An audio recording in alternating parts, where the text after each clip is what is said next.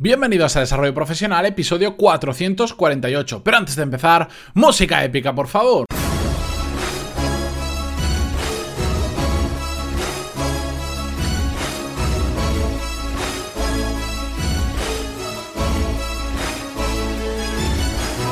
Muy buenos días a todos y bienvenidos un jueves más a Desarrollo Profesional, el podcast donde hablamos sobre todas las técnicas, habilidades, estrategias y trucos necesarios para mejorar cada día en nuestro trabajo. Hoy eh, os voy a contar una historia que, que vi en LinkedIn hace muy poquito, que me llamó muchísimo la atención y que espero que sea sobre todo el preámbulo de una futura serie, tal cual lo hicimos con la de negociar tu sueldo, que os gustó mucho y he recibido mucho feedback positivo sobre cómo os ha ayudado, incluso más recomendaciones que me dabais en alguno de los episodios que compartiré más adelante, feedback de cómo os había ido utilizándolo. Así que Espero que esto que vamos a hablar hoy de LinkedIn sea, como os decía, el preámbulo de una futura serie sobre buscar trabajo, sobre diferentes alternativas a las que ya conocemos, no voy a contaros las que todo el mundo sabe de buscar trabajo. Sí las comentaremos y veremos los pros y los contras, pero vamos a buscar una forma más efectiva de encontrar trabajo. Por eso os pido feedback de este episodio, si queréis una serie de ese estilo, de buscar trabajo, me lo comentáis. Yo ya tengo preparados varios puntos de los que quiero hablar que si al final no lo termino convirtiendo en una serie, sí serán diferentes episodios, pero la verdad es que sí que me gusta ese formato porque le da un hilo conductor a episodios de la misma temática y sé que a vosotros os gusta pues que tenga una primera parte, segunda, tercera, cuarta, que tenga una continuación lógica al tema que estamos hablando. Así que ahí os lo dejo, todo depende también del feedback que vosotros me deis en los comentarios de iVoox o si me queréis escribir en pantaloni.es barra contactar, sabéis que estoy más que encantado de escuchar y de recibir vuestro feedback. Y por supuesto que sepáis que contesto a todo el mundo que a veces no sé por qué, hay problemas de que algún email no llega, se va a la carpeta de spam o algo así, pero siempre contesto, así que si alguna vez veis que no contesto es porque ha sucedido un problema, me volvéis a escribir y lo volvemos a intentar. Dicho esto, voy a pasar a contaros la historia que vi el otro día en, LinkedIn, una publicación de un señor que tenía, era mediana edad más o menos, no recuerdo a qué se dedicaba eh, exactamente, porque además se marcaba como que sabía hacer diferentes cosas, la cuestión es que estaba sin trabajo y estaba en búsqueda de empleo. Eh, hasta aquí nada, nada extraño. Lo que pasa es que el hombre articuló esa publicación, que era más que una publicación, creo que era un artículo en LinkedIn, pero bueno, las diferencias son pequeñas. Em, lo articulaba en modo un poco historia y daba algunos datos que yo no he podido contrastar porque eran demasiado genéricos, como por ejemplo que decía que las, los medios de comunicación y los gurús del trabajo afirmaban que el 80% de las ofertas de empleo que hay no se publican y se cubren a, través de contactos o de relaciones. Bien, este dato a mí me parece sinceramente un poco exagerado, pero eh, tampoco puedo contrastarlo. Pero eh, lo curioso es que a partir de ese dato, este hombre en su artículo decía que se extrañaba que si esto era así, ¿cómo podía ser que ninguno de sus más de 4.000 contactos que tenía en LinkedIn no, se haya, no le hayan ofrecido a él ningún trabajo a pesar de que sabían que estaba buscando empleo? Y lo curioso e interesante es que él mismo se plantea por qué se puede haber dado esta situación y plantea tres escenarios diferentes. El primero, porque puede ser que esa afirmación de que el 80% de las ofertas de empleo no se publican y se cubren con relaciones y con contactos, eh, fuera falsa y solo se utilizara pues por algunos medios simplemente, pues ya sabéis, para generar una noticia que atraiga clics y que atraiga publicidad o como él dice, los gurús de la marca personal para e intentar venderte alguno de sus productos. La segunda opción que él plasmaba, el segundo escenario, es que a su red de contactos pues no le importara nada que él estuviera trabajando, que estuviera, perdón, buscando trabajo. Y la tercera opción es que probablemente él no hubiera sabido comunicar bien que estaba buscando trabajo. Lo interesante también es que a partir de esas tres posibles escenarios, pues él se plantea un objetivo con una fecha determinada, que es tal día, no recuerdo el día exacto de noviembre de 2018, estaría trabajando para una empresa y para eso, bueno, pues cuenta muy brevemente algunas de las acciones que iba a tomar y que se lo iba a tomar en serio, porque partía de la base de que posiblemente la tercera opción fuera la la que estaba provocando esta situación, es decir, que él no hubiera sabido comunicar bien que estaba buscando trabajo. Más allá de esta historia que se leía en dos minutos, que no voy a poner el enlace porque tampoco eh, no, cuenta mucho más de lo que dice aquí me sabe mal que después alguien eh, vaya y le diga algo, no sé, no, no creo que sea relevante. Eh, yo sí que quiero transmitiros varias reflexiones sobre esta historia. La primera de ella, creo que le hemos comentado en alguna ocasión, es el gran engaño de los contactos. Y yo en mis notas, en mi guion, me he puesto contactos entre comillas, porque en este caso, este señor decía, tengo más de 4.000 contactos en LinkedIn y nadie me ha ofrecido nada. Y es que, amigo mío, no se trata tanto de la cantidad, sino de la calidad. Eh, se trata de tener si quieres, muy poquita gente, pero de mucha calidad, de muchísima calidad. Si puedes tener mucha gente de mucha calidad, mejor. Lo que pasa es que a veces la gente confunde tener un contacto como si eso fuera algo de valor. No se trata tanto tú de conocer a mucha gente, sino sobre todo de que haya gente que te conozca a ti. Porque tú puedes conocer a muchos. En tu agenda puedes tener muchas personas, puedes haber cogido muchas tarjetas a lo largo de tu vida, pero eso no sirve de nada si esas personas no se acuerdan de ti y no te conocen.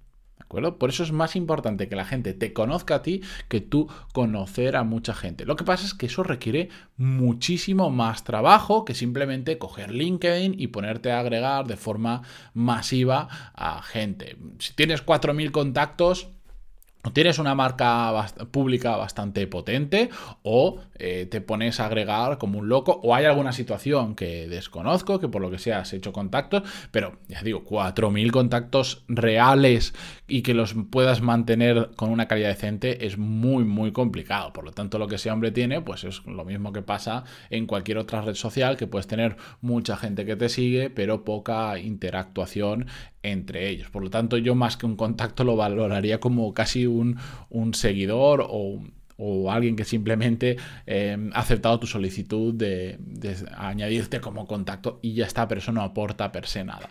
La segunda reflexión que quería hacer es que yo lo que me planteo, que le preguntaría a ese señor, es qué ha hecho previamente para, cómo ha ayudado a otros previamente para que ahora le ayuden a él, porque se queja de que no le ayuden, pero y él ayudó antes a esas personas y se ayudó a cuántas ayudó, cómo les ayudó, pero me refiero a ayuda de verdad, no me refiero a, siguiendo dentro de LinkedIn, a darle que recomiendas la publicación de una persona. Eso no es ayudarle. Me refiero a ayudarle de verdad, a aportar valor a otras personas. Por eso es muy complicado tener una red de contactos muy, buena, pero muy amplia. Porque si queremos aportar valor de verdad a otras personas, mm, lleva mucho tiempo. En mi caso, que no quiere decir que sea la forma de hacerlo, es otra forma de hacerlo, eh, yo ayudo a otras personas de diferentes formas. Algunas me requieren más tiempo, otras me requieren menos tiempo, otras salen más orgánicas, otras las esfuerzo un poco más. Y por ejemplo, lo que hago es, sí que hago muchísimo, es pasar mucha información de interés. Si yo sé que un conocido mío está investigando sobre un tema, está aprendiendo sobre un tema, y veo un artículo, un libro, un vídeo o algo relacionado con eso, se lo envío. Es probable que esa persona ya haya visto ese artículo o ya conozca el tema, pero la verdad es que se agradece que cuando tú estás interesado en algo, eh, otras personas te pasen información sobre ese algo, pues porque aunque ya lo conozcas, se agradece, te, das cuenta de que hay gente que, que, piensa en ti y que se acuerda de ti cuando ve algo que sabe que te va a gustar. También muchas veces cuando veo ofertas de trabajo que son interesantes para un contacto que tengo, aunque no esté buscando proactivamente trabajo, pero yo sé que igual está, digamos, olfateando el mercado o está un poco quemadillo con su empresa, bueno, pues le paso las ofertas de trabajo que creo que le pueden cuadrar y después puede que salga, puede que no y en alguna ocasión ha salido. También pongo en común a muchas personas que tienen intereses similares o intereses comunes, bien sea a través de Mastermind, bien sea eh, en persona, bien simplemente les envío un email y les digo, mira, esta persona hace tal cosa, creo que si habláis podéis sacar cosas interesantes y ya está. Y esto la gente lo agradece muchísimo.